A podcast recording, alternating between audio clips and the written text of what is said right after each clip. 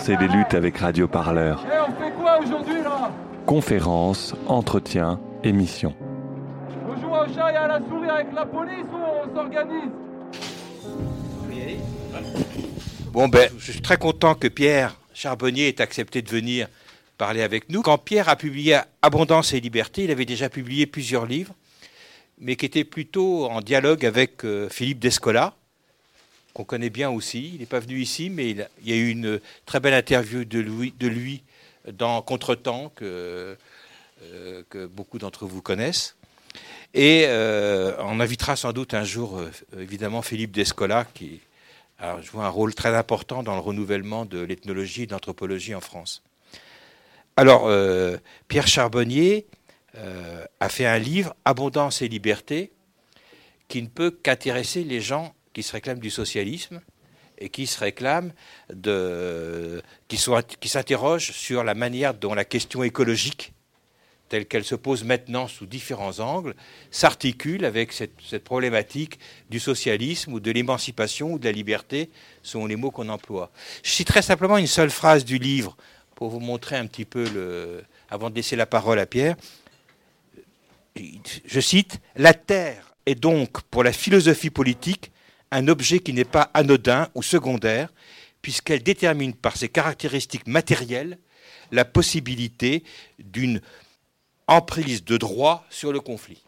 Donc c'est une question très importante, c'est ce que Pierre appelle tout le long de son livre les affordances de la Terre. C'est-à-dire qu'est-ce que la Terre rend possible et qu'est-ce qu'elle éventuellement elle ne rend pas possible et comment cette question se pose. Donc ce livre s'articule autour de ce- cette notion d'affordance de la Terre, qui est une question qui se pose évidemment à tous sous plein d'angles aujourd'hui, à nous tous, à tous ceux qui se réclament du socialisme. Qu'est-ce qu'on peut faire avec ce que la Terre est capable de nous donner euh, alors Pierre, c'est un livre, c'est une, histoire de la philosophie, de la pensée politique en général, de la pensée so- sociologique, philosophique, économique. Marx est dedans, Polanyi est dedans. Évidemment, Polanyi a un rôle très important, je pense, dans le parcours intellectuel de Pierre. Euh, mais ce n'est pas un livre d'histoire des idées comme ça, racontées. C'est un livre de philosophe. C'est-à-dire c'est un livre qui articule cette pensée autour de concepts très importants qui permettent de donner un nouveau sens à toute cette histoire de la pensée. C'est pas donc de l'histoire de la philosophie, c'est de la philosophie. Je crois vraiment en tant que tel, si on reprend cette distinction que faisait Deleuze entre les philosophes et les historiens de la philosophie. Donc les- concepts qui s'articulent dans ce livre sont très importants, mais on va y revenir. Je te laisse la parole pour que tu expliques et après on discutera évidemment de ce que tu proposes. Ben, merci Philippe et bonjour à tous. Euh, Je suis euh, ravi de venir euh, discuter avec vous. Alors, effectivement, comme on me dit que certains d'entre vous n'auraient pas encore lu le livre, bien, je vais vous en parler un petit peu quand même pour que vous ayez euh, ces grandes lignes. Et puis ensuite, ben, on, voilà, on, commencera la discussion. Peut-être pour euh, entrer dans le sujet, euh, je pourrais simplement repartir du titre. Il y a de très nombreuses manières dans l'historiographie et dans les sciences sociales de raconter la trajectoire de sociétés qu'on aime bien appeler les sociétés modernes. Euh, et en réalité, le titre que j'ai choisi pour ce livre, c'est sont deux catégories euh, par lesquelles euh, on raconte communément l'histoire de la modernité. Et donc, au fond, il y a l'histoire de la modernité comme l'histoire de la conquête de l'autonomie, et puis l'histoire de la modernité comme conquête de l'abondance. Et ces deux histoires-là, bien évidemment, on ne m'a pas attendu pour les connaître. Ce sont des histoires qui sont tout à fait familières pour quelqu'un qui euh, aujourd'hui fait des études euh, de sciences sociales ou de philosophie, ou même encore mieux de philosophie euh, informée par les sciences sociales. D'un côté, l'histoire de la conquête de l'autonomie, c'est en fait probablement, et même surtout en France, l'histoire qui, disons, détient le plus grand capital de légitimité intellectuelle, parce que c'est l'histoire qu'on se raconte en tant qu'héritier de la Révolution française. Si vous lisez Marcel Gauchet ou Pierre Rosanvallon, ou, ou même en fait euh, euh, euh, Claude Lefort, Castoriadis, enfin de très nombreuses références de ce type-là, c'est absolument évident que ce qui caractérise la trajectoire des, de- des sociétés modernes, c'est la conquête d'autonomie, c'est-à-dire ne plus dépendre d'autorités bah, hétéronomes, donc extérieures, arbitraires, transcendantes, et la conquête du disons, d'un collectif qui détermine par lui-même son propre destin, ses propres normes, son propre appareil législatif, etc. Euh, c'est, si vous voulez, à la fois la façon dont on raconte très communément l'histoire de la modernité, et aussi en même temps la façon la plus commode de légitimer la valeur politique euh, censément suprême de la modernité. Donc cette histoire, on la connaît. À la limite, je dirais, il n'y a même pas forcément besoin de la, critiquer. Euh, elle l'a déjà été, d'ailleurs, très nombreuses fois, on la connaît. Il y a l'autre histoire, celle de l'abondance. Raconter l'histoire des sociétés modernes comme ces sociétés particulières qui, euh, ayant sur la base des connaissances scientifiques et du développement technologique, euh, développer la maîtrise des moyens matériels de la subsistance, euh, se sont mises sur la voie de ce que parfois on appelle un décollage économique. En tout cas, on fait diverger leur destin matériel euh, des autres sociétés qui sont à côté de la modernité, et puis surtout de leur propre passé, hein, qu'elles aimaient bien caractériser comme un passé écrasé par, par les, pesanteurs euh, matérielles, par le manque notamment, l'humiliation que constitue le manque et la nécessité de toujours courir après la subsistance. Donc, voilà, l'idée de la modernité comme on peut dire, euh, euh, euh, une grande poussée productive.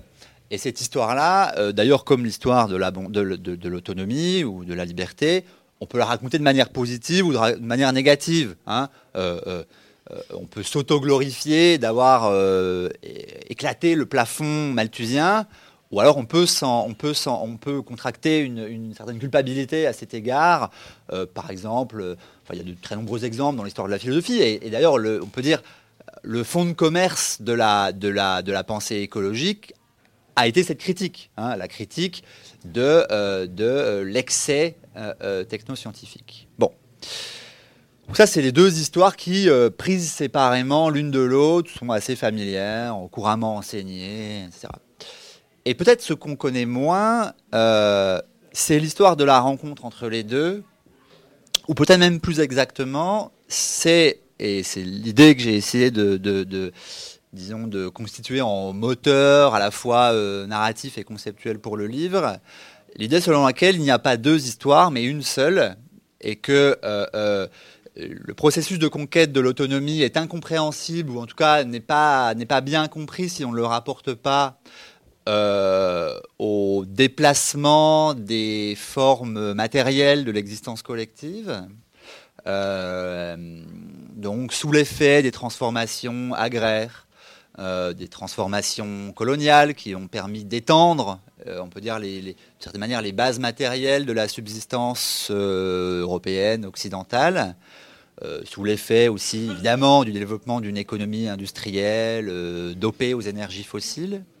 Donc on ne connaît pas bien le destin politique de l'idéal d'autonomie, si on ne le rapporte pas à ces transformations-là, et réciproquement, euh, on ne connaît pas bien, euh, on ne connaît pas bien le, la, pourrait dire le succès, enfin l'efficacité redoutable du développement technoscientifique si on ne le rapporte pas à, euh, au type d'attentes, d'espérances sociopolitiques qui ont été déposées dans cette grande poussée productive.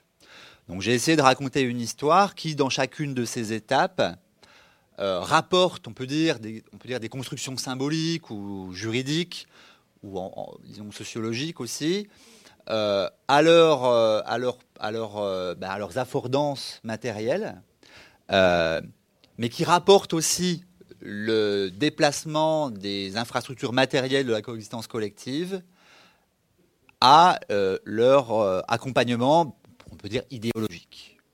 Donc c'est comme ça que j'ai essayé de, raisonner, et j'ai essayé de raisonner comme ça pour une raison toute simple, qui est que euh, la, la, perturbation absolument inouïe et d'ampleur globale des conditions matérielles d'existence perturbations qu'on peut appeler changement climatique ou euh, sixième extinction. Ou, en fait, d'ailleurs, c'est des choses qui s'ajoutent les unes aux autres. Hein. En tout cas, nous vivons dans un monde dont les coordonnées matérielles sont en train de changer à vitesse grand V.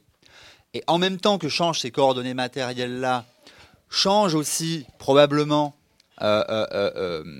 les formes de conflictualité sociale, les formes d'espérance ou, enfin, disons, d'attente de justice politique, mais aussi les structures mêmes des, grands organismes décisionnels, qu'ils soient démocratiques ou non. Donc, voyant que, la, on peut dire, la, la l'un des motifs principaux de bouleversement politique que l'on a sous les yeux est d'ordre matériel et d'ordre écologique. J'ai cherché à comprendre comment, dans le passé déjà, euh, des, euh, des bouleversements politiques pouvaient être apportés à des bouleversements matériels sous une modalité qui n'est jamais déterministe. Euh, raison pour laquelle je dis affordance, affordance, on, peut dire, euh, euh, possibilité en fait, hein, c'est-à-dire le, le, substrat à la fois, disons, terrien, territorial aussi de la, de la vie et de la pensée politique ne détermine pas la pensée politique, elle lui offre des prises, et ces prises peuvent être investies de différentes manières, ce qui explique d'ailleurs qu'il y ait des désaccords, qu'il y ait de la controverse dans la manière dont on va investir ces, prises matérielles. Bon. Euh, alors, une des conséquences euh, qui est, on va dire, une conséquence euh, méthodologique de ça, c'est qu'il fallait arrêter de, de chercher à l'écologie politique une généalogie. Il fallait arrêter de chercher à quel moment de l'histoire des idées ou de l'histoire sociale euh, les modernes avaient commencé à se préoccuper du caractère euh, vulnérable de la nature et avaient intégré en fait à leur, euh, à leur répertoire de demandes de justice des demandes qu'on pourrait appeler environnementales ou écologiques. D'abord, cette histoire a été, écrite de très nombreuses fois.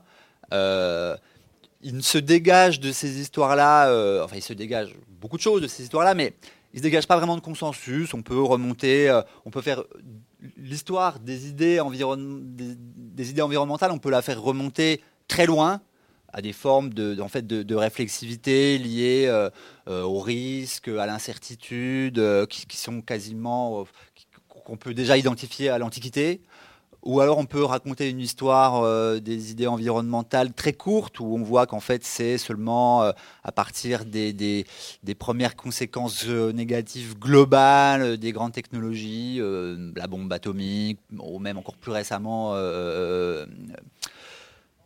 Tchernobyl. donc en fait, chercher la, faire une généalogie de, de l'écologie, c'est peut-être peine perdue. Donc peut-être valait-il mieux inverser les termes du problème, et c'est cette fois le sous-titre du livre, euh, chercher à faire une histoire environnementale des idées politiques, c'est-à-dire chercher comment toute configuration euh, idéologique, même au-delà, en fait, toute, euh, toute controverse sur la mise en forme des affaires collectives est toujours d'une manière ou d'une autre lié et met toujours, en jeu d'une manière ou d'une autre des rapports collectifs au milieu.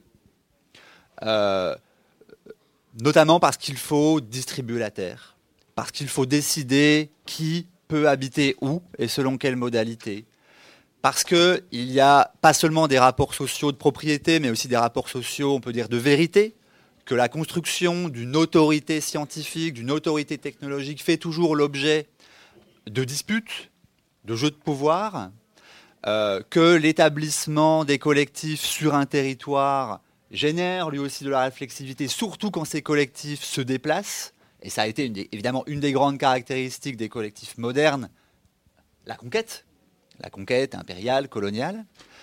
Donc, euh, euh, il est possible de voir transparaître dans euh, la philosophie politique, au sens très large, hein, la pensée politique, il y a du droit, il y a de l'économie, euh, il y a, disons, des, affaires publiques, enfin, ce qu'on ce appelle que très récemment affaires publiques, mais qui serait peut-être la meilleure définition de ce qu'on appelle habituellement la philosophie politique. En tout cas, transparaît très souvent dans ces corpus-là des considérations sur euh, la fertilité de la terre, l'établissement d'une frontière, évidemment le partage des propriétés, la conquête de la légitimité scientifique. et à chaque fois, quand, transparaissent ces affordances matérielles dans la pensée politique, alors on peut dire que coïncident euh, l'espace de la mise en forme du politique, enfin l'espace intellectuel de la mise en forme du politique, et l'espace de la mise en forme des rapports collectifs à la matière, à la territorialité, au savoir. Voilà. Ça, on peut dire, c'est la décision méthodologique qui donne son sous-titre au livre, hein, une histoire environnementale des idées plutôt qu'une histoire des idées environnementales. alors bon, c'est, j'ai pas trop trop souligné cet aspect-là dans le livre parce qu'il fallait pas, disons, que ce soit un objet purement euh, académique, mais euh, c'est aussi une manière de, répondre à, la façon dont universitairement on fait de l'histoire des idées, qui est soit très euh, internaliste, hein, disons hérité du, structuralisme, soit qui, est, qui se veut contextualiste, mais en histoire des idées, on appelle un contexte essentiellement un contexte discursif. Si vous lisez les grandes histoires des idées euh, euh, de Skinner ou de l'école de Cambridge, de, toutes ces grandes traditions-là, et maintenant aussi en France, vous verrez que le contextualisme, ça veut dire qu'on on circonscrit essentiellement un espace de débat entre des savants, des clercs, euh, qui ont la main sur la, mise en forme politique, mais par contexte, on n'entend pas eh bien, ce qu'il advient de la Terre, euh, ce qu'il advient des machines, puis accessoirement ce qu'il advient des gens qui travaillent avec la terre et qui travaillent avec les machines. Donc, euh, donc il fallait aussi, euh, on peut dire, faire des, on peut dire des préoccupations écologiques, pas seulement, un, enfin, faire des préoccupations idéologiques, un outil méthodologique. Voilà. Puisque nous, nous préoccupons vraiment de la signification politique de nos rapports au monde, eh bien, en fait, cette préoccupation a existé, ce que souvent j'appelle dans le livre la réflexivité environnementale. Enfin, c'est un terme que j'emprunte à mes collègues historiens, d'ailleurs. Je pas du tout inventé. Euh, il y a de la réflexivité environnementale, toujours. On la voit toujours traîner dans les corpus de pensée politique. Mais cette réflexivité-là ne prend pas nécessairement la forme de ce qu'aujourd'hui on appelle l'écologie politique. L'inquiétude pour, euh, ou, ou même la, la, mise en valeur de la nature comme quelque chose qui ne soit pas seulement instrumental ou objectivé. Euh, alors voilà pour les, disons, les aspects disons, transversaux, un petit peu euh, généraux du livre. Maintenant, si on entre un peu plus dans le détail, je ne sais pas du tout depuis combien de temps je parle. Tu me dis, hein, Philippe ouais. Tu peux aussi me couper, me réorienter. Ok. Bon, alors, il y a largement de temps. Bon, muni à la fois donc de cette, de cette on peut dire de cette réflexion d'ordre général sur ce qu'est la modernité, comment on peut en faire l'histoire et quel, quel type de, on peut dire de tension interne au processus de modernisation on peut identifier pour, pour le raconter de manière un petit peu originale. Muni de cette, de cette décision méthodologique euh, que j'appelle histoire euh, environnementale des idées, le, je conviens que l'expression est pas. On pourrait en trouver une meilleure probablement, mais j'ai pas réussi. Donc, j'ai arrêté ça. Euh, on pouvait euh, euh, repartir et se proposer de, faire un récit, disons, un petit peu long, puisque le livre couvre à peu près quatre siècles d'histoire des idées. Pour couvrir cette histoire, eh ben, si, on, si, on, suit le principe méthodologique que je me suis fixé, il faut faire des, mutations, des, on peut dire des, des conjonctures matérielles des leviers pour identifier des mutations dans les conjonctures idéologiques, tout simplement. Raison pour laquelle je suis remonté assez loin, parce qu'initialement, je voulais raconter l'histoire à partir de la révolution industrielle de manière assez, commune. Puis en fait, il m'a semblé nécessaire de montrer que la révolution industrielle était déjà elle-même la transformation de quelque chose d'antérieur. Donc c'est la raison pour laquelle j'ai remonté encore de deux siècles. Et donc, on arrive à un objet euh, qu'on peut diviser en trois, en fait.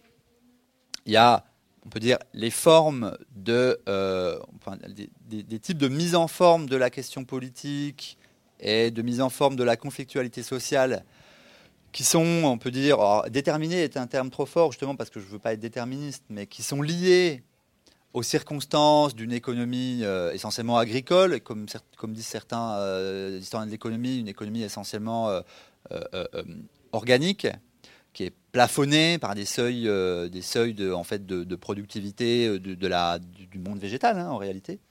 Euh, puis on bascule vers une, économie qui bouleverse largement ce cadre-là par les deux facteurs que je prends à, très grand historien de l'économie, euh, Kenneth Pomerantz, le charbon et l'empire, hein, qui nous font basculer dans un nouvel univers matériel, nouvel univers matériel qui, lui, à son tour, donne prise à de nouveaux types de conflictualité sociale. Il ne détermine pas une nouvelle société. Hein. Ce n'est pas euh, la, phrase de Marx dans, la Misère de la philosophie euh, euh, le moulin à vent vous donne la société féodale, la machine à vapeur vous donne la société bourgeoise.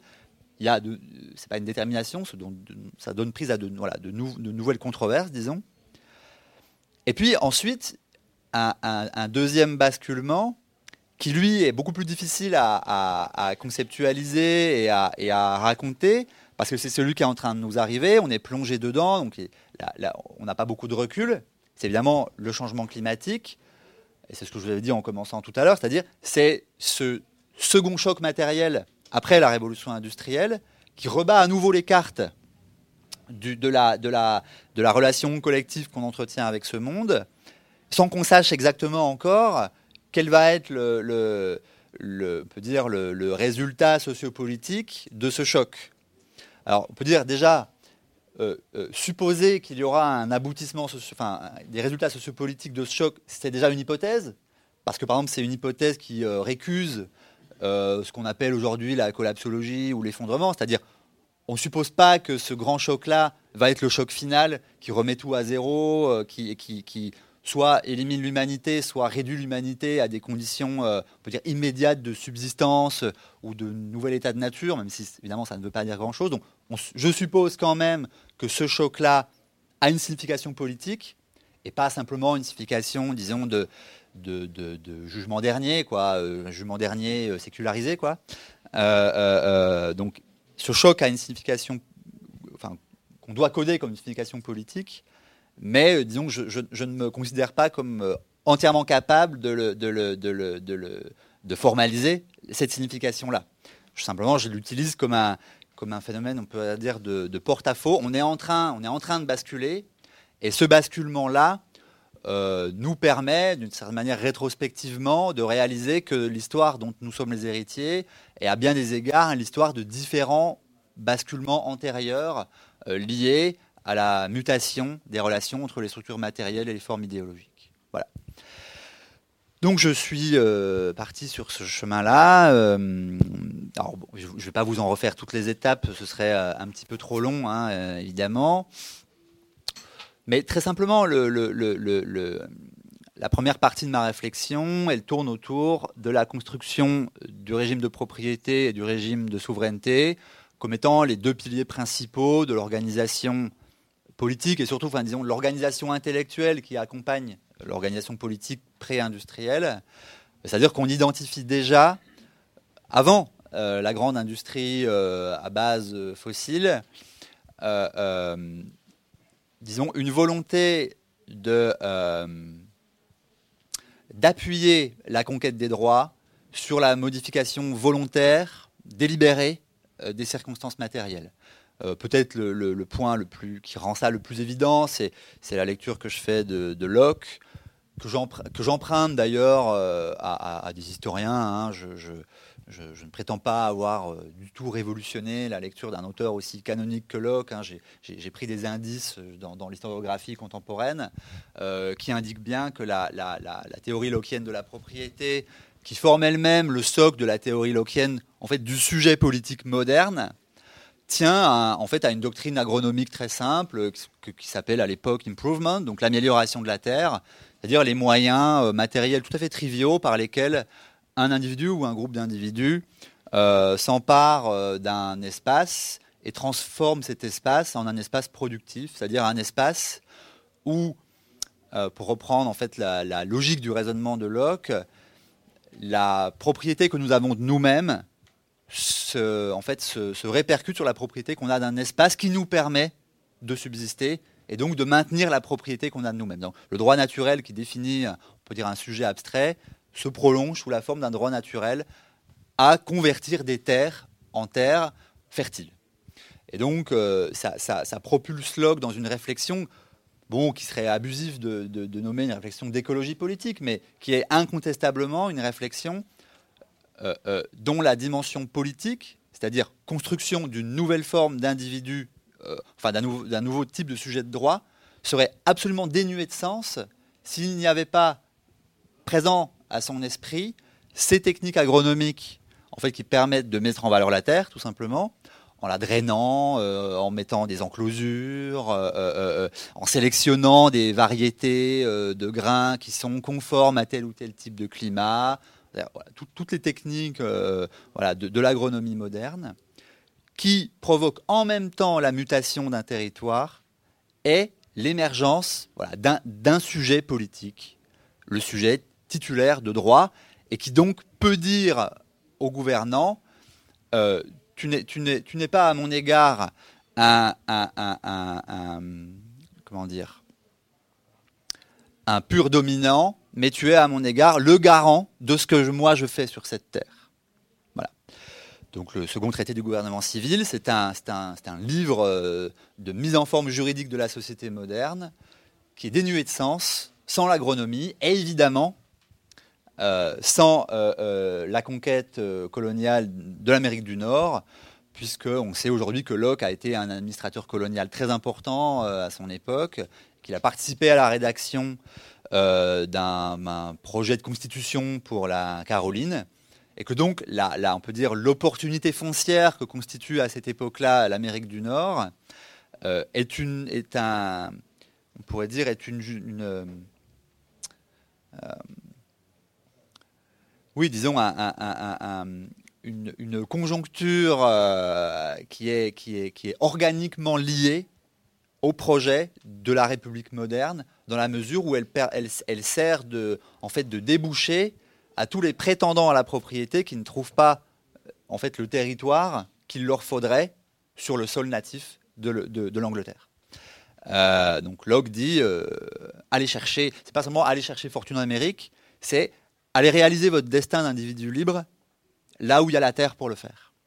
Euh, ce qui va aussi de pair, redéballe pas tout, mais ce qui va aussi de pair, évidemment, avec une secondarisation, voire même une, annihilation totale du, euh, droit des populations euh, amérindiennes, hein, premières, à disposer de leurs terres sur un régime en fait, d'usage, de mise en valeur, qui n'était pas celui de la propriété, de la mise en valeur agronomique, telle que les Anglais étaient en train de la, concevoir.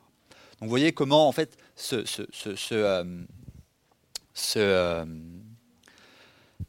mettent en place ensemble euh, des formes de souveraineté, des formes de propriété, des formes, des, technologies d'occupation, d'usage du sol, ce qui permet de dire quand même que voilà, il, est assez difficile de concevoir la genèse du paradigme républicain moderne sans avoir explicitement sous les yeux euh, les technologies, les formes de savoir, les formes, les, formes de, disons, de mise en forme juridique qui permettent de donner un sol à cette, euh, à, cette euh, genèse du modèle républicain.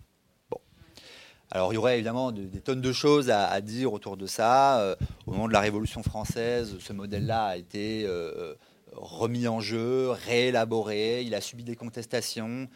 Il y en a une qui est très intéressante, qui ne figure pas dans le livre, il y a des choses que j'ai dû couper. Euh, c'est par exemple euh, ce qu'écrit euh, Thomas Paine, donc un siècle après, hein, dans, un, petit opuscule extrêmement important qui s'appelle La justice agraire. Thomas Paine, donc on est en 1797, en fait inverse la logique de Locke en disant puisque c'est effectivement la propriété qui est le socle matériel de la jeunesse de l'individu moderne, cet individu-là est responsable, on peut dire, en fait, d'une, d'une dépossession de tous ceux qui ne sont pas propriétaires de leurs terres, et donc il leur doit, par un mécanisme de transfert fiscal, euh, il leur doit quelque chose. C'est-à-dire que tous ceux qui, n'ont pas pu actualiser leur destin de propriétaire, qui est quand même à l'époque euh, la nette majorité de la population, euh, disons,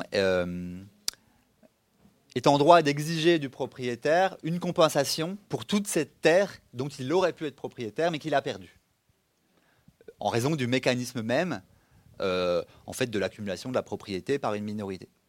Euh, donc le texte de Payne est, euh, avant même le, socialisme industrialiste, probablement la première occurrence de l'idée selon laquelle les formes de justice sont directement corrélées à des, pas seulement à des conflits d'appropriation, mais à une réflexion sur la signification terrienne de la, condition politique moderne. Bon. Et évidemment, ce sont ces, débats-là. Et en disant ça, je reprends une partie des, réflexions que proposait déjà euh, Thomson hein, dans, l'histoire qui fait de la, de la genèse de l'identité ouvrière, euh, enfin des classes ouvrières.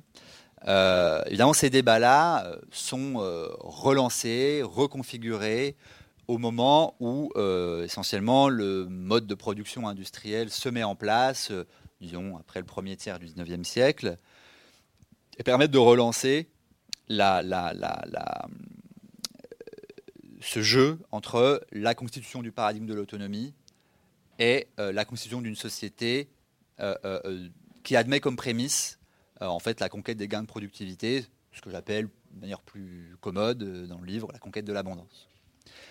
Euh, alors bon, là, pareil, je, réexplique pas tout, mais il m'a semblé nécessaire de passer un petit peu de temps sur la tradition socialiste pour plusieurs raisons, notamment parce qu'elle fait l'objet aujourd'hui d'une réappropriation par les auteurs qui se réclament de l'écologie politique, parfois de manière un petit peu maladroite, parce qu'il y a, on pourrait appeler ce qu'on pourrait appeler un, un verdissement parfois abusif euh, des auteurs du 19e siècle, et notamment de Marx, euh, qui, bon, c'est un, un, mécanisme qu'on a déjà vu à, chaque fois que, que, de, nouveaux, euh, de nouvelles tâches historiques et politiques se trouvent devant nous. On essaie de faire, on essaie de, faire de Marx quelqu'un qui les avait déjà vus, quelqu'un qui nous donne déjà les armes pour les affronter. Donc, Évidemment, il en va de même pour la question écologique, et il y a eu toute une littérature qui a essayé de nous convaincre il y avait déjà les bases de l'écologie chez Marx. Et là encore, disons que j'applique le, filtre de, l'histoire environnementale des idées, c'est-à-dire je ne me pose pas du tout la question de savoir si Marx, d'ailleurs pas plus que les autres sur lesquels je travaille, euh, Proudhon, euh, Durkheim et autres, je ne me pose pas du tout la question de savoir si Marx était écologiste ou pas. Ça ne m'intéresse pas non plus spécialement insister sur le fait que Marx était un horrible productiviste. C'est pas, enfin, je ressens pas de plaisir particulier à annoncer des mauvaises nouvelles aux, gens qui se considèrent comme des héritiers de Marx. Mais euh, disons qu'il était, il était nécessaire de montrer que l'intérêt de Marx dans une perspective écologique n'était pas sa conformité à des idéaux contemporains qui, lui, de toute façon, étaient étrangers, mais était, ah, enfin, c'était de savoir comment, chez Marx, la, disons, la mise en forme intellectuelle des rapports collectifs au monde est, faite. comment ça se passe? Qu'est-ce qu'il en dit? Et éventuellement, subsidiairement, pourquoi il peut y avoir aussi tout de même certaines impasses euh, euh, euh, dans la pensée de Marx? Donc j'ai essayé de montrer comment la question de la technologie, de la, de, la, de la réflexion sur la rente foncière, donc sur euh, ce qui commence déjà à appeler euh, l'industrialisation de l'agriculture, euh, a mis Marx d'une certaine manière dans une impasse, impasse qu'identifie ensuite très bien Polanyi, qui est la difficulté à concevoir le rapport collectif au monde autrement que sous un prisme productif, c'est-à-dire que Marx a dire, à oublier en cours de route la, disons, la classe paysanne, c'est-à-dire cette catégorie de la population pour laquelle la terre n'était pas seulement un facteur de production, mais aussi et peut-être surtout un habitat, un, lieu, un espace familier, un espace même d'identification, de construction d'une mémoire collective, on peut dire d'un attachement non strictement économique, ce qui ne veut pas dire qu'il n'était pas en même temps économique, bien sûr. Et euh, c'est euh, ce, disons, ce décalage entre euh, la, le, le, euh, disons certaines, euh, voilà, certains modes de relations sociaux à la Terre et le paradigme marxiste qui explique, ça c'est la thèse de Polanyi, qui à mon avis est une thèse absolument fondamentale pour comprendre ce qui s'est passé au XXe siècle, qui explique que l'identification collective à un sol, à un espace, à un terroir, a pu être aussi facilement récupérée par les idéologies conservatrices voire euh, fasciste, euh, totalitaire, et que tout ce qui n'avait pas pu être incorporé comme faisant partie du cahier des charges du processus d'émancipation de, des, subalternes a été récupéré, perverti, euh, disons, exploité à leur profit par des classes qui pouvaient se présenter comme représentantes des intérêts identitaires, des intérêts qui, sont liés à l'attachement non économique au sol. Donc là, et c'est bon, évidemment, la, critique que, Polanyi fait de Marx est, euh, euh, disons, bénéficie d'un recul historique que, Marx n'avait pas. Hein. Euh, évidemment, Polanyi écrit dans les années 40, donc il, a vu l'émergence des, fascismes, des totalitarismes. Bon, on peut, difficilement reprocher à Marx de ne pas l'avoir vu, mais il y a eu, disons, une,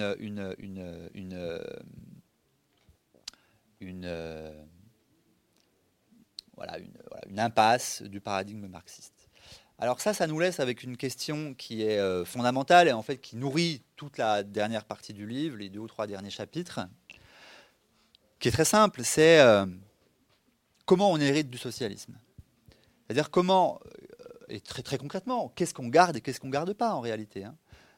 Comment on hérite d'une tradition de pensée qui, à l'évidence, a, été le protagoniste principal dans la construction d'une seconde génération de droits qu'on appelle habituellement les droits sociaux, hein. euh, le, droit du travail, euh, qui est aussi le droit du repos, disons, euh, maladie, enfin bon, le droit social, quoi. la construction d'un droit social qui admet tout de même pour prémisse le couplage de la conquête de l'autonomie et de la conquête de l'abondance, autrement dit, en termes plus habituels, le socialisme est, productiviste, il s'appuie sur les gains de productivité pour euh, euh, générer de la justice sociale. Évidemment, euh, en, laissant de côté un certain nombre d'alertes sur les pathologies propres à ces gains de productivité, euh, notamment les pathologies qui ne sont pas liées au, corps, au corps du travailleur, mais au milieu dans lequel vit le travailleur. Euh, et donc, comment on, comment on hérite de ça? Donc, je, et là, je m'approche de la fin. Hein, euh, il faut réfléchir, disons, d'une manière aussi qui a, déjà été faite, c'est-à-dire au paradoxe de l'État social. C'est-à-dire au paradoxe d'une construction euh, sociale et juridique qui, notamment après la Seconde Guerre mondiale, a généré, enfin disons, a, permis de mettre en forme de nouvelles demandes de justice sociale, tout en les, en les faisant reposer plus que jamais sur l'extension des bases matérielles euh, euh, de l'économie, c'est-à-dire, après la Seconde Guerre mondiale, le déferlement d'une quantité prodigieuse de pétrole dans l'économie. Et pour ce qui est de la France, qui est un cas particulier mais assez instructif, évidemment l'atome, hein, les grandes infrastructures euh, nucléaires. Autrement dit, il y a ce moment euh, quand même euh, inouï dans l'histoire hein, où le, niveau de discipline du capital est, disons, raisonnablement élevé, mais n'est élevé que parce qu'il va de pair avec voilà, ce que les historiens aujourd'hui appellent la grande accélération, c'est-à-dire un moment où une croyance quasiment euh, théologique dans le caractère illimité des ressources matérielles. Et le, pétrole a été, et là ma, dette est à l'égard de Timothy Mitchell, euh, Carbone démocratie, hein, quand même le grand livre qui a été, enfin l'un des grands livres, mais sous nos yeux le plus grand livre, euh, écrit sur ce moment-là où on, tombe vraiment, disons, dans un, euh, comment dire? Je vais dire un paradoxe, mais le, mot est faible. Hein, euh, le mot est trop faible. On, s'aperçoit que, nos, l'accession à nos demandes de justice tient à ça, tient à l'atome, au pétrole, et, et, encore, encore, malgré le processus de décolonisation, à une organisation économique essentiellement asymétrique euh, entre le nord et le sud, le sud extractif et le nord, euh, disons, euh, consumériste. Donc, cette, histoire de, la, cette histoire environnementale des idées politiques se, poursuit de cette manière-là. Et arrive le moment où des propositions intellectuelles sont faites pour desserrer desserrer l'étau intellectuel que constitue le paradigme moderniste. Et ces, propositions viennent en fait de, très nombreux univers épistémologiques donc, c'est ce que tu avais dit tout à l'heure, Philippe. Elles viennent, disons, de la sociologie des sciences et des techniques. Elles viennent de l'anthropologie de la nature. Donc là, on est dans les années 90-2000, hein. on, est, tout près de nous hein, déjà. Elles viennent évidemment des, travaux qu'on appelle un petit peu généralement subalternistes ou postcoloniaux, c'est-à-dire des travaux qui cherchent à prendre au sérieux l'idée que de la réflexivité sociale non moderne existe. C'est-à-dire que le, processus de conquête de l'autonomie n'est pas un phénomène strictement euh, occidental, euh, européen, mais qu'il connaît des formes euh, autres que celles, disons, qui vont de, Voltaire à Marx, quoi. Hein. et que ces formes-là sont intéressantes parce que on, oublie souvent, parce que très souvent, eh bien, elles, ne reposent pas sur le couplage abondance et liberté. Elles sont beaucoup plus proches qu'on ne l'imagine souvent, parce qu'en fait, elles émanent des, demandes de justice essentiellement paysannes, et sont beaucoup plus proches euh, de l'univers euh, environnementaliste euh, contemporain qu'on ne le pense. Donc, le, disons que je réinterprète cette espèce de topos de la crise de la modernité à la fin des Trente Glorieuses, comme quelque chose qui n'est pas simplement un, mouvement de, comment dire, euh, de, rébellion contre le caractère euh, euh, intrusif, dominateur de toutes les structures de l'État social, comme ça a été souvent fait trop facilement par les critiques de 68 par exemple, mais comme quelque chose qui portait en germe la relance, disons, de l'idéal social sur une base à la fois épistémologique et matérielle qui ne soit pas complètement inféodée à la relation productive, à la relation industrielle productive. Et euh, c'est la raison pour laquelle euh, il, s'ouvre à la fin du livre, mais ça ne fait que s'ouvrir, euh, je le regrette, l'idée selon laquelle le, processus de, disons, d'affirmation politique selon lequel, en fait, nous sommes, malgré la crise écologique, malgré la crise climatique, capables d'être maîtres de notre destin, cette idée survit parce qu'elle n'est pas, elle n'est pas, disons, vouée euh, euh, par je ne sais quelle télélogie historique à être appuyée sur les gains de productivité, mais elle peut s'en séparer. Elle peut s'en défaire. Le, couplage entre abondance et liberté peut se défaire. D'ailleurs, il est en train de se défaire. Et il peut se défaire sous une forme qui n'est pas nécessairement euh, catastrophique. donc, une, réinvention des formes sociales, juridiques, politiques, mais aussi morales de la, de la coexistence est possible, même après que se tourne la page euh, très ancienne et, qui nous est tellement familière qu'on l'a quasiment naturalisé, hein, mais de l'association entre euh, construction des espaces démocratiques et euh, construction d'une relation essentiellement extractive à la terre et aux moyens de subsistance. Peut-être que je m'arrête là? Je m'arrête là alors. Merci beaucoup. Je on va tout de suite entamer la discussion. Moi, j'ai une question à te poser, mais je la réserve pour plus tard. Je veux pas tout de suite. Je vous propose tout de suite à ceux qui veulent réagir maintenant de le faire maintenant. Oui. Alors, on passe le micro. Oui.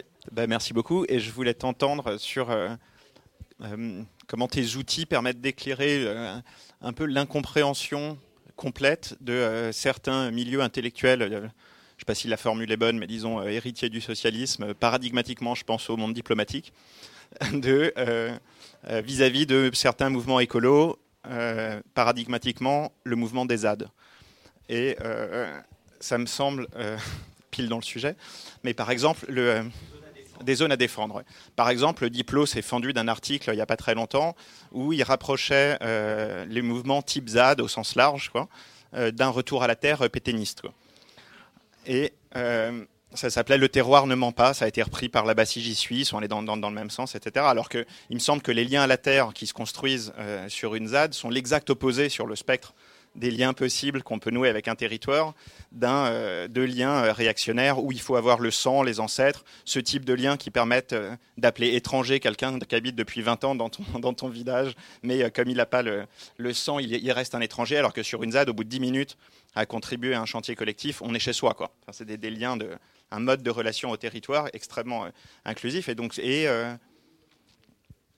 il y a plein d'autres exemples comme ça, quoi. De, le, Lordon récemment, pareil, qui a, qui a mélangé euh, euh, les, le, la ZAD avec euh, une, une, le, le, type d'écologie dont on parlait juste avant, de, une écologie de la distinction bourgeoise, urbaine, qui, etc., en, en rapprochant le, les ZAD de, voilà, de l'écologie des petits gestes. Pourquoi, ils, pourquoi ça leur échappe à ce point-là, sachant que ce n'est pas la question du productivisme enfin, J'imagine que ces critiques-là, qui s'en prennent de façon vraiment virulente à ces mouvements-là, se revendiqueraient post-productivistes, etc. Donc pourquoi déjà cette agressivité et en plus cette incompréhension vraiment euh, euh, fondamentale Je pense aussi voilà, au livre Vivre sans de, de, Lordon, où, où on a juste envie de lui payer un billet pour Nantes pour qu'il aille voir ce qu'il connaît pas. Quoi. Mais, mais euh, voilà, bref.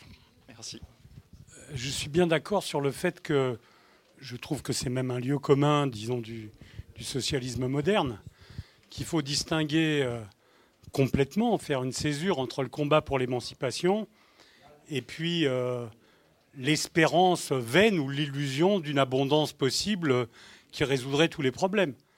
Et, pour certains d'entre nous, euh, je suis un peu plus vieux que toi, on, a eu des illusions dans notre jeunesse qui était transmise d'ailleurs, hein, euh, comme tu sembles indiquer dans ton livre, qui était transmise sur le fait que l'évolution technique ou scientifique résoudrait beaucoup de choses. Bon, ça pour moi, et pour toi aussi, j'ai l'impression, c'est une affaire classée. C'est-à-dire que ça, aujourd'hui, on ne peut plus se réclamer de ça. On n'est pas obligé, juste une incise, par rapport à ce qui vient d'être dit juste avant, de penser que la transformation du territoire national ou de l'Europe entière en ZAD va euh, changer euh, la face du monde. Et, si la face du monde n'est pas changée par ça jusqu'à aujourd'hui, c'est sans doute qu'il y a des raisons qui sont un peu plus profondes et un peu plus structurées. Je ferme la parenthèse. Mais moi, il y a un problème que je, je, je ne sais pas. Je dis franchement que je n'ai pas lu ton bouquin encore. Je viens de le prendre. Je vais me jeter dessus après. Mais euh, il y a un problème que, je, que tu n'as pas abordé. Alors peut-être qu'il est dans le bouquin. Cette espérance-là, ou cette illusion, encore une fois, laissons-la de côté. Bon, et donc, euh, abondance et liberté, on coupe entre les deux. Bien, mais aujourd'hui, avec l'accumulation de richesses réalisées sur cette terre à la date d'aujourd'hui, une autre organisation de la production, une autre organisation de la distribution, une autre organisation de la société sans espérer et s'appuyer sur une productivité accrue, avec tous les problèmes que, que tu soulignes et que, que nous connaissons, aujourd'hui, cela serait possible, me semble-t-il, et cela réorienterait de façon décisive le destin du monde. Alors, on ne peut pas répondre à partir de ça C'est-à-dire, on ne peut pas être socialiste aujourd'hui ou marxiste révolutionnaire aujourd'hui à partir de cette hypothèse de travail de départ Moi, je crois que si. Bon, alors on est d'accord. Mais, mais oui, oui, non, mais je ne cherchais pas le désaccord. Je ne cherche plus les désaccords. Mais euh, je, pense que si on prend ça comme base de travail de départ, alors on a une autre perspective. Et, on sort des, polémiques stériles ou, ou des débats euh, qui n'ont pas de finalité euh, sur le fait qu'on est toujours en train de croire que euh, si c'est pas l'atome, ça sera autre chose, mais que bon. Je voulais savoir si tu étais d'accord avec ça. Apparemment, c'est le cas. Et peut-être que tu es beaucoup plus instruit sur la question que moi, que tu puisses euh, développer un peu sur les perspectives à partir de ça. Parce que est-ce que je peux me permettre une minute de plus, euh, cher Je n'étais pas là au débat avec, sur la tour que, que tu as introduit. Euh, il me semble, bon, il y a des choses très très importantes dans la tour, j'ai pas de doute là-dessus, mais c'est pas ça. Mais cette idée que la bourgeoisie, parce qu'elle existe quand même, que la bourgeoisie, euh, dans son cerveau collectif, a résolu le problème du danger euh, et de la menace climatique, etc., etc., par le fait qu'elle construit ses propres ZAD, en quelque sorte, et qu'elle se réfugie dans un fortin à l'abri euh, des assauts possibles euh, du reste de la population me semble une idée euh, fausse. Fausse et, qui, ne tient pas compte de, l'évolution des sociétés, pas seulement des sociétés modernes, mais des sociétés pénétrées par la modernité impérialiste hein, dans le monde entier. Voilà.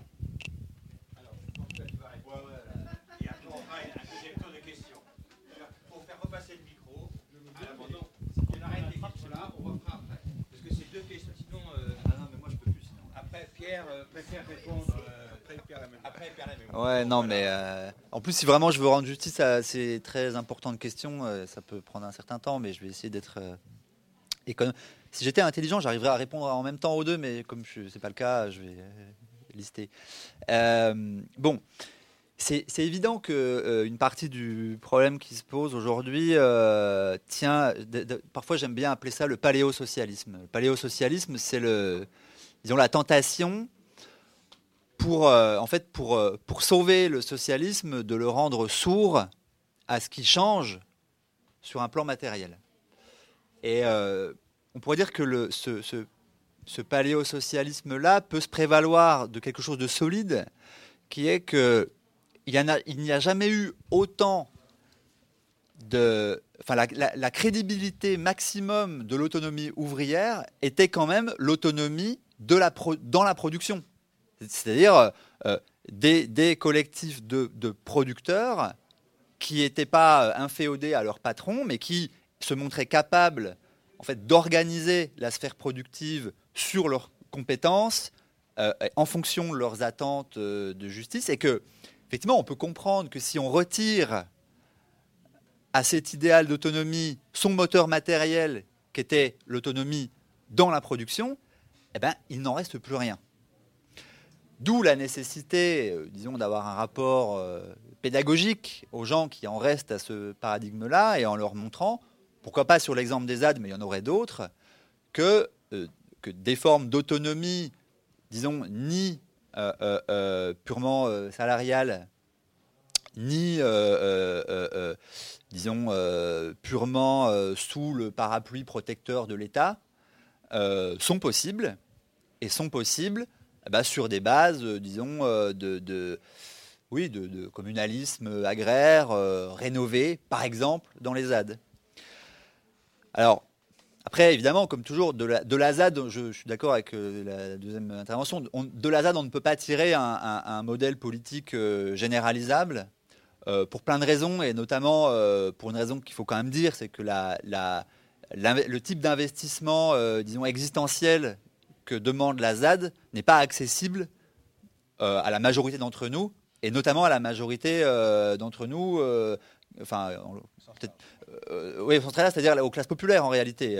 On, ne peut pas demander aux classes populaires, disons, de quitter l'affiliation à des structures redistributives qui sont essentiellement urbaines et d'aller se lancer dans cette bascule-là tout simplement parce que parce, qu'ils n'en ont pas l'opportunité et, d'ailleurs probablement pas non plus le désir.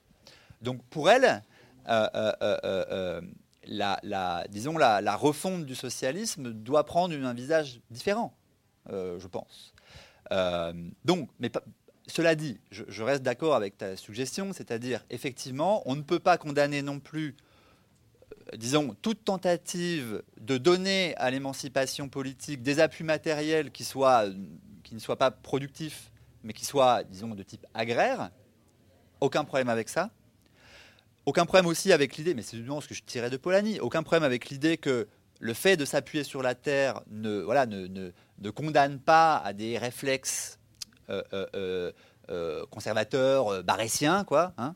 D'ailleurs, le type de localité que constitue la ZAD, si on le dit un peu dans les termes de la tour, le type de localité que constitue la ZAD n'est pas la vieille localité euh, euh, identitaire, euh, voilà, de, disons barétienne, à l'évidence. Enfin, j'espère. Tu sais mieux que moi. si tu me le dis, j'ai aucune raison de ne pas te croire. notamment parce qu'il y a une réflexion sur la propriété. Parce que l'identitarisme barétien est conservateur sur le plan juridique, hein, sur le plan de, la conception de la propriété. Ça, c'est quand même une grande différence avec la ZAD. Probablement la différence qui provoque toutes les autres aussi. Bon. concernant la, deuxième question qui m'était faite, oui, enfin, c'est pas que j'ai des réponses toutes faites, mais j'y ai réfléchi. Et j'y ai réfléchi dans un chapitre du livre dont effectivement j'ai pas parlé quand j'ai un petit peu reconstruit l'ensemble là.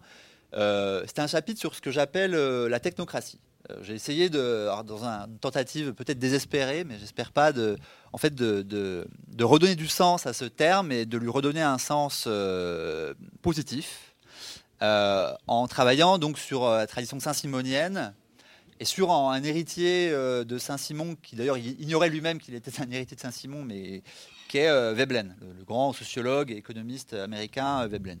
On trouve en fait dans cette tradition de pensée qui incontestablement appartient au socialisme, c'est-à-dire, euh, chez Veblen c'est extrêmement net, c'est un penseur anticapitaliste vraiment, euh, euh, férocement anticapitaliste disons, mais dont l'anticapitalisme n'était pas construit, disons, sur le modèle marxiste subalterniste, c'est-à-dire il y a un négatif historique du capital qu'est le prolétariat, et c'est au prolétariat qu'est dévolue la mission historique de dépasser la forme bourgeoise de la conquête productive. désolé pour le résumé de la doctrine de Marx en une phrase. Voilà. Mais Veblen dit en fait ce qui va, ce qui, la, pathologie principale du capitalisme, c'est les déchets. Il dit ça hein, en 1910-20. C'est les déchets. Ce que ça veut dire les déchets? Ça veut dire on a une organisation productive qui, parce qu'elle autonomise totalement le cycle de la marchandise du cycle matériel euh, est capable de créer de la valeur sur un mésusage de la ressource, de la ressource humaine et de la ressource euh, non humaine. C'est-à-dire bah, la souffrance du travail et euh, les poubelles et le waste. Le waste c'est un super terme anglais, il n'y a pas de traduction parce que waste ça veut dire c'est les, déchets, mais c'est aussi le waste, ça veut dire le, gâchis en fait. C'est ce que vous disiez, ouais le gâchis. Donc pour ça que j'aime bien le terme et il n'y a, pas de hmm? Ah oui. oui, c'est un, terme qui, voilà, on, l'a pas en français.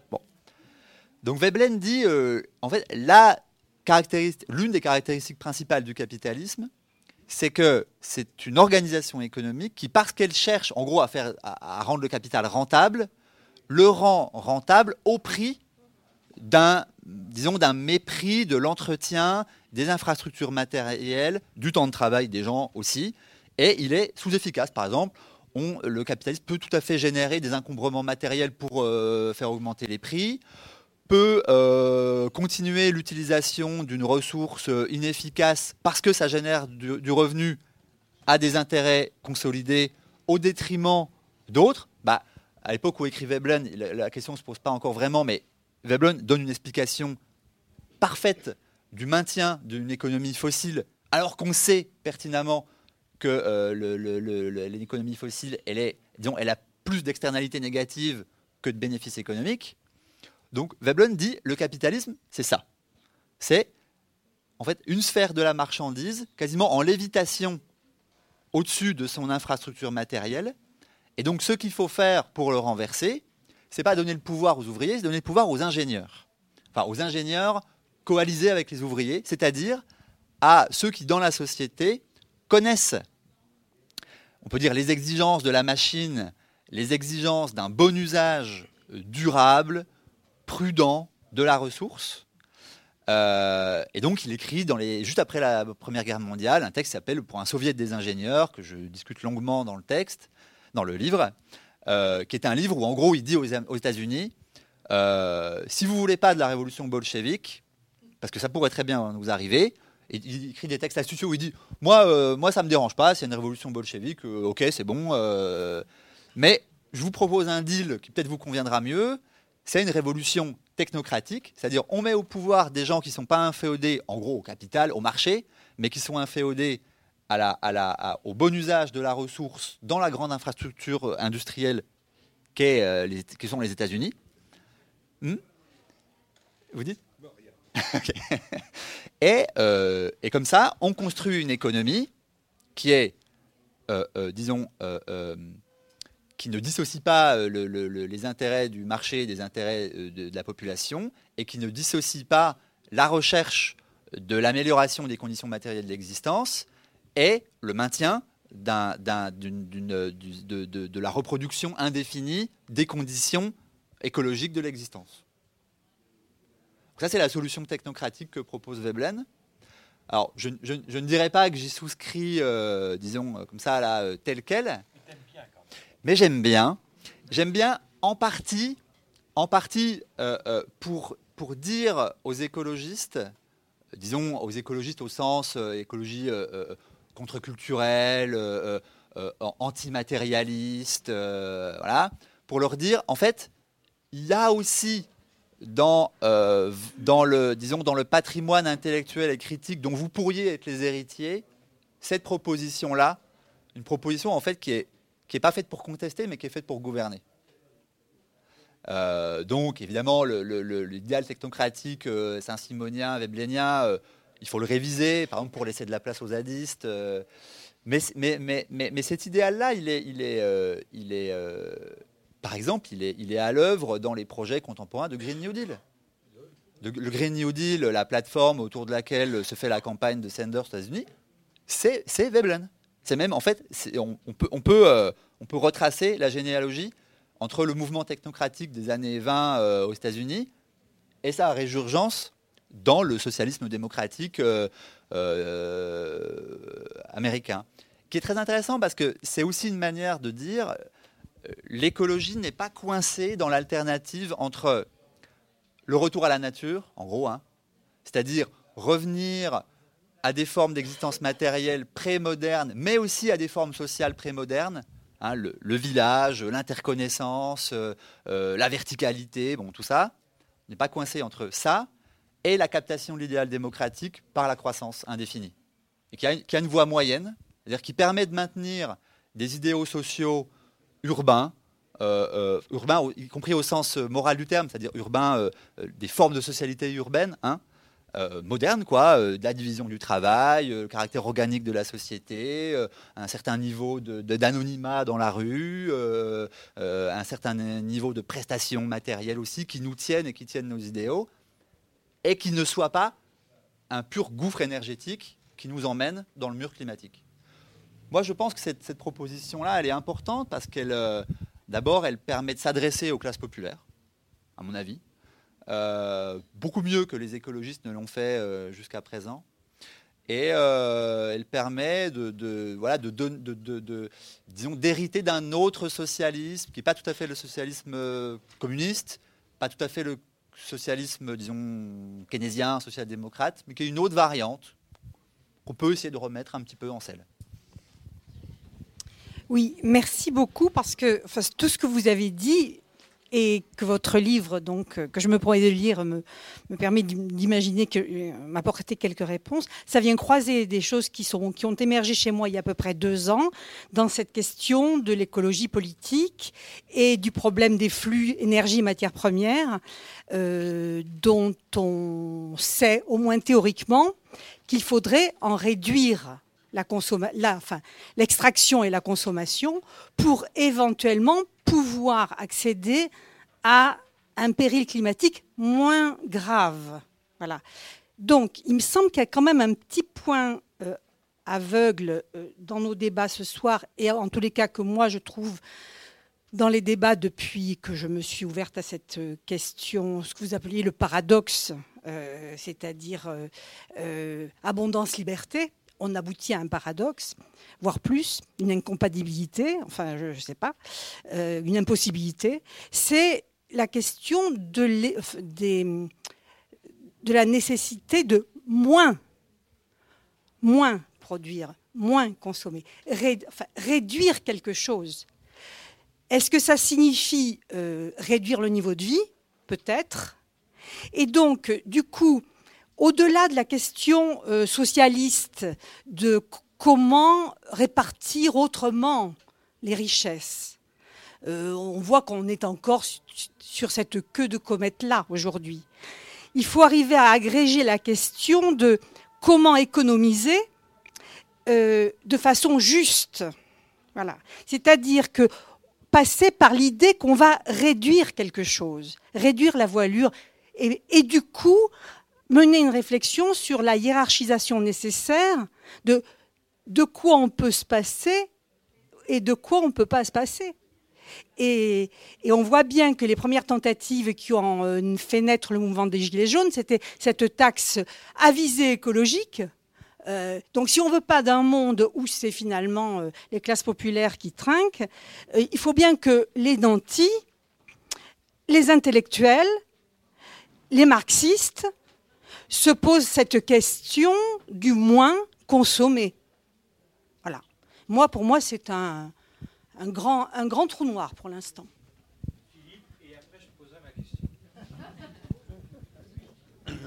Moi, elle est très courte. J'ai le livre depuis plusieurs jours, mais je n'ai pas encore mis le nez dedans. Juste pour. Euh, ma question est simple. Est-ce que vous pourriez revenir sur. Est-ce que c'est un néologisme D'où héritez-vous ce mot et, revenir sur la définition de affordance? Bon, moi, j'ai lu le livre plusieurs fois. Toi aussi, oui. Euh, ça équilibre. Donc, euh, moi, je partage euh, quelque chose de très important, je crois, avec le, travail que tu fais. C'est l'importance, non pas de, rajouter la question écologique, mais d'écologiser tout ce qu'on, de la pensée, et en d'écologiser toute cette histoire de la pensée économique, sociale, politique. Et de l'autre côté, l'importance, et là tu te situes bien évidemment, tu l'as dit, tu l'écris dans dans la tradition de Timothy Mitchell, de rematérialiser, et de la tour aussi à mon avis, de rematérialiser les choses, c'est-à-dire que si on ne s'intéresse pas à la nature, comme dit Timothy Mitchell, du charbon, qui est lourd, qui est difficile de transporter, qui est sale, etc., on ne peut pas comprendre ce qu'a été la lutte des classes au XIXe siècle. Il faut donc, re, euh, pour comprendre la lutte des classes, il faut repartir de ce qu'est la composition matérielle du charbon. Et comment tout change avec le pétrole qui circule, lui, dans des pipelines qui sont beaucoup plus difficiles à bloquer que des, que des, charbons qui peuvent être bloqués par des mineurs, par des transporteurs, sur les bateaux, les trains, etc. Et qui d'un seul coup changent dispositifs politiques. Alors, la question que je me pose quand même après avoir fini ton livre, c'est de me dire qu'entre eux, d'un côté, euh, la conquête de l'abondance, la promesse d'abondance, et de l'autre côté, le, les affordances de la terre, disons, hein, la liberté d'un côté, les affordances de la terre de l'autre, mais il y a un milieu quand même entre les deux. Et ce milieu, c'est le, c'est le chaos de la lutte des classes. Les, les, les possibilités d'émancipation c'est pas en réponse à une promesse d'abondance, c'est pas en réponse à des discours idéologiques, à des, à, des pensées, etc. C'est dans la lutte des classes que ça se passe. on le voit particulièrement en France. Il s'ouvre avec la révolution industrielle un dispositif où il y a ce chaos de la lutte des classes qui s'installe. Et je crois que comprendre les relations qui vont qui se on peut pas ne pas penser ce milieu-là quoi des choses entre d'un côté la liberté, de l'autre côté l'abondance. Au milieu, ça, ça bouge, ça se dispute, ça, ça force, ça, ça installe plein de choses. Et euh, il n'y a rien de donné, d'une certaine manière, ni l'abondance, ni la liberté. Il y a cette fabrication permanente. De, et, ça, je me dis peut-être euh, qu'il n'y a pas beaucoup de place pour ça dans ton livre. Et je me dirais, je compléterais en disant que finalement, c'est très polanien, ta démarche. Mais le problème que j'ai, c'est que personne n'a jamais réussi à faire de la politique avec Polanyi. Les gens, on a beaucoup fait de politique avec Marx, de la bonne, de la mauvaise, on a fait beaucoup de choses. Mais je pense que personne n'a jamais réussi à vraiment faire de la politique avec Polanyi. Tu tu seras peut-être pas d'accord, mais voilà. Et du coup, ça me, termine sur un dernier point, c'est que finalement, tu parlais des écoféministes tout à l'heure. Euh, les femmes sont absentes de ton livre. Alors, elles le sont absentes, évidemment, parce que dans les penseurs que tu. Y a évidemment entre euh, de, Marx à Saint-Simon, à Weber, à Polanyi, etc. C'est vrai que c'est une histoire d'hommes ici. Mais dans la dernière partie, dans ce qui fabrique aujourd'hui, je trouve. Alors, tu, donnais l'exemple de la ZAD, par exemple. Mais les gens qui fabriquent le plus de la politique avec tous ces éléments-là aujourd'hui, c'est quand même des femmes. C'est quand même les féministes. C'est quand même parce que avec l'idée que euh, la mise à l'écart des femmes a accompagné la mise à l'écart de la nature. Que le, ravage de la nature s'accompagne de la mise à l'écart des femmes. C'est ça qu'enfin, en gros, on pourrait présenter comme ça la pensée de l'écoféminisme, pour faire court. Et ça ne t'inspire pas. Ça ne t'inspire pas. Moi, ça m'inspire beaucoup parce que je me suis réveillé un matin euh, à la découverte. Je me suis rendu compte qu'il n'y avait plus que des auteurs femmes, quasi, à 80%. Parce que c'est des questions qui m'intéressent. Et alors j'avais Donna Haraway, Anna Tsing, Nastasia Martin, euh, Deborah Bird-Rose, Isabelle Stadler. Je me suis trouvé d'un seul coup avec que des femmes comme auteurs. Bon. Et donc je me suis dit, là, je me suis réveillé avec ça un jour. Ce n'était pas un point de départ.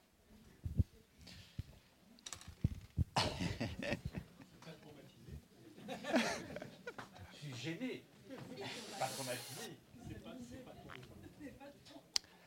Euh, alors, il y a énormément de choses. euh, Bon, d'abord, euh, oui, c'est vrai que nous, nous, nous, héritons d'une histoire où, disons, ce qui domine sont des courbes ascendantes, en fait, et qu'on qu'on on, a du mal à concevoir autrement que de manière positive une courbe qui monte, c'est-à-dire qu'on la, qu'on- on la code comme une amélioration, et on ne peut pas s'empêcher de supposer que si c'est en gros les courbes de croissance, des, indicateurs, euh, de- des statistiques macroéconomiques arrêtent de croître, eh bien ce qui va tomber en même temps sont les, en fait, sont les, formes démocratiques de coexistence. Euh, c'est quelque chose euh, qu'on, qu'on entend indirectement aujourd'hui dans l'espace médiatique quand commence à apparaître l'idée, par exemple, d'un autoritarisme vert, qu'en fait, euh, euh, il faut choisir entre démocratie et climat, et que si on veut répondre à l'impératif climatique, il faut le faire par en fait la, reprise en main verticale, voire autoritaire, d'une politique volontariste, parce que faire moins, c'est tellement dur que c'est quelque chose qu'on va imposer et pas quelque chose qu'on va négocier. Bon.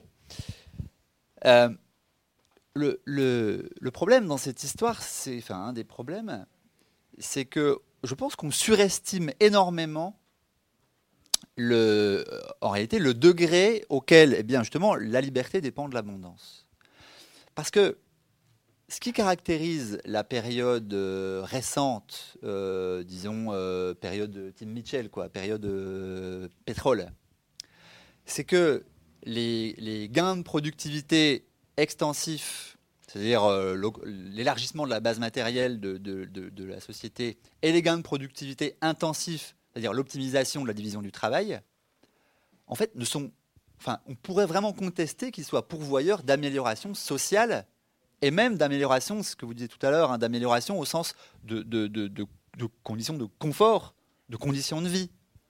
Vous regardez aujourd'hui ce qui constitue des gouffres énergétiques. Simplement le fait qu'on a construit un univers urbain à l'époque, en France en tout cas, à l'époque de l'électricité peu chère, euh, parce que nucléaire, et donc on, se chauffe massivement avec des grippins, en gros. hein. Un radiateur, c'est un grippin que vous, accrochez à votre mur.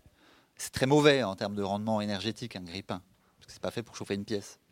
Euh, enfin, je, caricature un peu, mais vous voyez l'idée. Donc les gouffres énergétiques sont là. Gouffres énergétiques, évidemment, bon, le principal, c'est la mobilité individuelle. La mobilité individuelle, c'est un truc qui est apparu dans l'espace matériel des gens extrêmement récemment. Euh, avant, avant, avant le, disons, le Fordisme, euh, ça n'existe pas.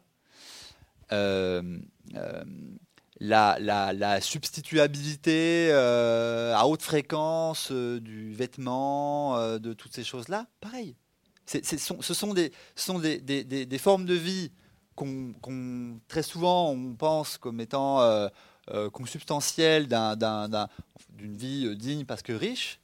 Mais en fait, euh, ça n'existe que parce que euh, c'est efficace en termes de rentabilité d'investissement.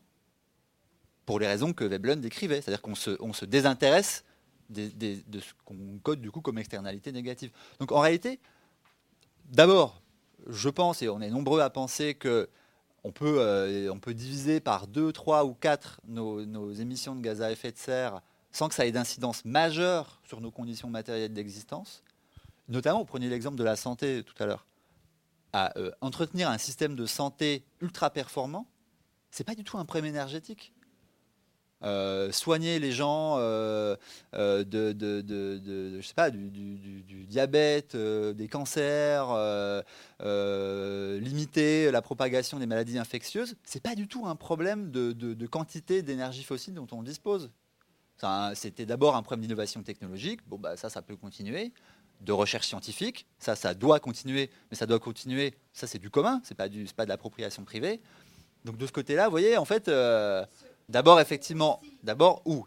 Si on garde le référentiel euh, ici maintenant, je pense que une partie du problème climatique vient de, en fait de la, sous-efficacité des infrastructures matérielles, notamment de transport, de logement et d'alimentation, et que euh, euh, déjà des gains d'efficacité, en gros, isoler les systèmes et faire du collectif plutôt que de l'individuel, c'est déjà gigantesque comme euh, transformation. Après, l'intérêt, c'est que ces transformations-là vont générer de nouvelles formes sociales. si, on dit à partir de maintenant, on est la, sphère privée s'auto-limite et la sphère publique s'enrichit. Il y a un journaliste anglais qui emploie cette formule que j'aime bien, c'est euh, euh, private sufficiency, public luxury. Hein, donc au niveau de la consommation privée, on limite. Et du coup, ça nous permet de, gagner en fait une nouvelle forme d'abondance, qui est l'abondance en bien collectif, en bien commun, si vous voulez. Euh, ça, euh, je suis désolé, mais c'est totalement moderne comme forme de vie. Ça ne suppose pas qu'on euh, désigne la technologie comme une pure source de pathologie sociale. ça ne suppose pas qu'on retourne au village, qu'on retourne au prémodernes, etc. Mais c'est c'est pas pas la panacée, mais c'est déjà une manière de, faire vivre le socialisme sur cette nouvelle base matérielle. Et puis, euh, ah oui, euh, oui, Philippe. Euh, bon, j'ai un tout petit peu répondu sur, la, question de l'écoféminisme et, la, raison pour laquelle je pense que c'est une, une autre enquête et pas Enfin, on, peut considérer que c'est un, manque de cette enquête-là, enfin assurément, mais ça peut aussi être une autre enquête. Effectivement, l'histoire que je raconte, c'est une histoire d'homme. Probablement parce que effectivement l'histoire de, la conquête des gains de productivité euh, dans sa forme intensive et dans sa forme extensive, euh, bon bah a été euh, le fait d'acteurs masculins. par contre, tu, supposes peut-être un petit peu vite. alors ça, là aussi, c'est un, un, point de débat extrêmement compliqué. Tu supposes peut-être un petit peu vite que la mise à l'écart des femmes et la mise à l'écart de la nature vont de pair. Je sais que c'est un des credos Or, pas de l'écoféminisme en général, d'un certain écoféminisme. Mais n'oublie pas quand même que le féminisme, pas l'écoféminisme, mais le féminisme mainstream hein, euh, euh, euh, d'après-guerre est quand même en partie lié à l'émergence d'une société de consommation, d'une société de confort matériel, d'une société de, en fait, d'accroissement de la division du travail, donc de mise au travail des femmes aussi. C'est-à-dire que euh, je ne pense pas qu'on puisse dire que le féminisme soit un pur sous-produit des Trente Glorieuses dans leur euh, délire de consommation. Euh, ce, serait, trop rapide, etc. Mais on ne peut pas non plus dire que le, le, vrai féminisme est un écoféminisme. Je pense que l'écoféminisme est une critique du féminisme, ce qui n'est pas toujours dit comme tel, parce que c'est une thèse un peu embarrassante, mais l'écoféminisme, c'est une critique interne du féminisme, de la même manière qu'on peut dire l'écologie est une critique du socialisme. Euh, euh, euh, et, cette, torsion-là, à l'intérieur du mouvement pour la justice, de genre, disons, eh ben c'est quand, même, quelque chose dont, j'aimerais lire l'histoire, dont j'aimerais détailler les enjeux. encore une fois, c'est peut-être pas moi qui vais le faire, mais le Hein, donc tu, connais tous les débats euh, dans le féminisme. Euh, est-ce qu'il faut être un féminisme différentialiste ou non? Est-ce que ce féminisme doit euh, s'appuyer sur les revendications liées à la maternité ou non? Vous avez une publication bientôt à la découverte là-dessus. C'est quand même des propositions qui ne sont pas, je pense, qui ne font pas l'unanimité dans le mouvement féministe. C'est même très loin d'être le cas. Donc la réélaboration de la, du type de sujet politique qu'est la femme euh, dans, sa, dans ses formes de socialisation, dans l'investissement qu'elle fait de son, dans sa capacité reproductive ou non, moi je crois que c'est une question qui est entièrement ouverte. Et je suis d'accord avec toi pour dire est dire qu'elle est ouverte, ça ne veut pas dire qu'elle est. Au contraire, hein, elle, est, très, euh, disons, vertueuse. Enfin, faut, faut s'appuyer dessus. Mais euh, c'est, voilà, chantier en cours, quoi. Euh, chantier en cours. Euh, voilà, on, est quelques-uns c'était le cas de, Laurent Jean-Pierre et d'autres, à, dire effectivement peut-être la, la, forme de conflictualité sociale contemporaine dominante est moins liée à des rapports sociaux de production, est peut-être liée à des rapports sociaux de reproduction. Et dans reproduction, il y a la reproduction au sens euh, euh, euh, d'engendrement, je reprends le terme de Luc, mais il y a aussi ce qu'on pourrait appeler la maintenance, c'est-à-dire ce qui fait que les grandes infrastructures qui quand même soutiennent nos formes de vie et nos formes de justice, eh ben, deviennent sobres parce qu'on ne les, on les remplace pas, mais on les entretient. On les, on les, on les répare, quoi. Et donc, euh, durer, ça veut dire ça aussi. Durer, ça veut dire on se répare au lieu de détruire et remplacer. Et là, est-ce que les femmes ont, un, disons, une, mission anthropologique particulière dans cette, euh, dans cette conflictualité liée à la reproduction? Peut-être. Je ne peux pas conclure, peut-être. On peut peut-être faire une dernière... Ah, affordance. Oui, c'est pas du tout un néologisme, euh, c'est un terme anglais en fait. Mais comme il est assez, assez difficile d'en trouver un bon équivalent en français. Hmm il y a des équivalents. Non, non, ouais, c'est vrai, c'est vrai, mais ressources, ce serait. Il y, a, il, y a, un équivalent français qui est pas mal, c'est prise. le, milieu offre des prises à l'action ou à la pensée. C'est pas mal, mais c'est un peu, euh, disons, une sous-traduction. Sinon, il y a une autre possibilité qui est celle, euh, la, la, la, traduction en fait classique vidalienne, c'est possi ben, possibilité. Il y a des, le milieu n'offre pas des déterminations, mais des possibilités. C'est pas mal, mais comme c'est le vieux possibilisme vidalien, c'est un peu. Euh, Je signale que ce terme, tu l'empruntes, euh, tu reconnais ta dette à Morisot, qui est un spécialiste des loups, et qui un jour, euh, nous inviterons ici à venir parler des loups. Oui, oui, enfin, il y a pas mal d'auteurs français qui, qui l'ont en fait gardé tel quel, donc j'ai décidé de le garder aussi. Est-ce qu'il y a d'autres interventions? Alors, on arrête là.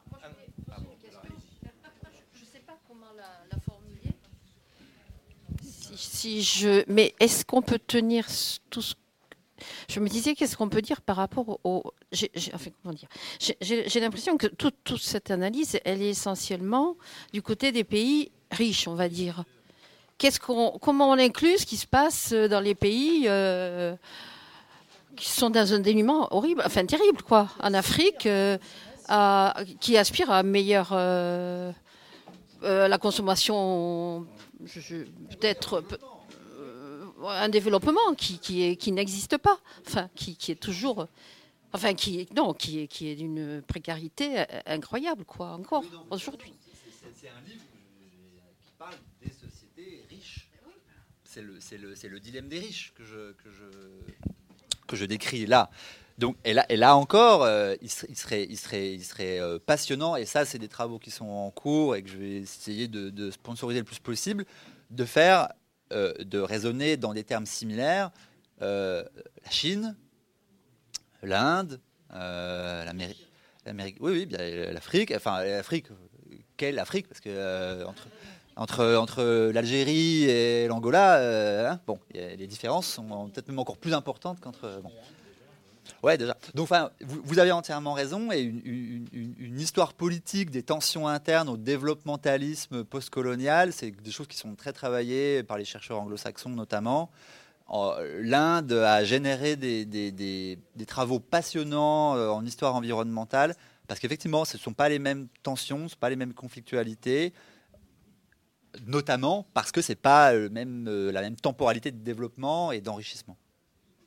Le cas de l'Inde est aujourd'hui euh, super intéressant parce que euh, c'est à la fois un pays dont le schéma de développement est totalement tributaire du charbon, de la, de la, pire source d'énergie euh, qui puisse se concevoir en termes climatiques. C'est aussi le pays, notamment, le nord de l'Inde, qui est le plus durement touché par le réchauffement climatique. C'est vraiment là où certaines régions du nord de l'Inde sont en train de devenir quasiment inhabitables par les populations qui n'accèdent pas à la climatisation. Avec s'ajoutant là-dessus des décennies de développementalisme par révolution verte, etc., etc., plus le nationalisme hindou. Enfin, euh, l'Inde est vraiment un truc euh, passionnant à étudier. Il y a des, notamment des historiennes indiennes aujourd'hui qui font des travaux, je pourrais vous indiquer si vous voulez, qui sont très, très importants. Ben, je vous remercie. Merci.